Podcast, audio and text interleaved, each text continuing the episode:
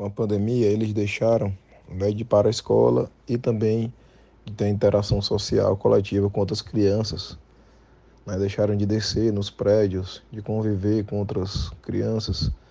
E isso acaba que favoreceu também tanto as crianças mais, mais sedentárias, é, favor, associando com metabolismo mais lento, como também é, gerando mais ansiedade, né? Criança dentro de casa jogando mais ansiedade, levando essas crianças a procurarem mais alimentos, né? E aí, na grande maioria das vezes, os alimentos açucarados, os alimentos que geram prazer e bem-estar.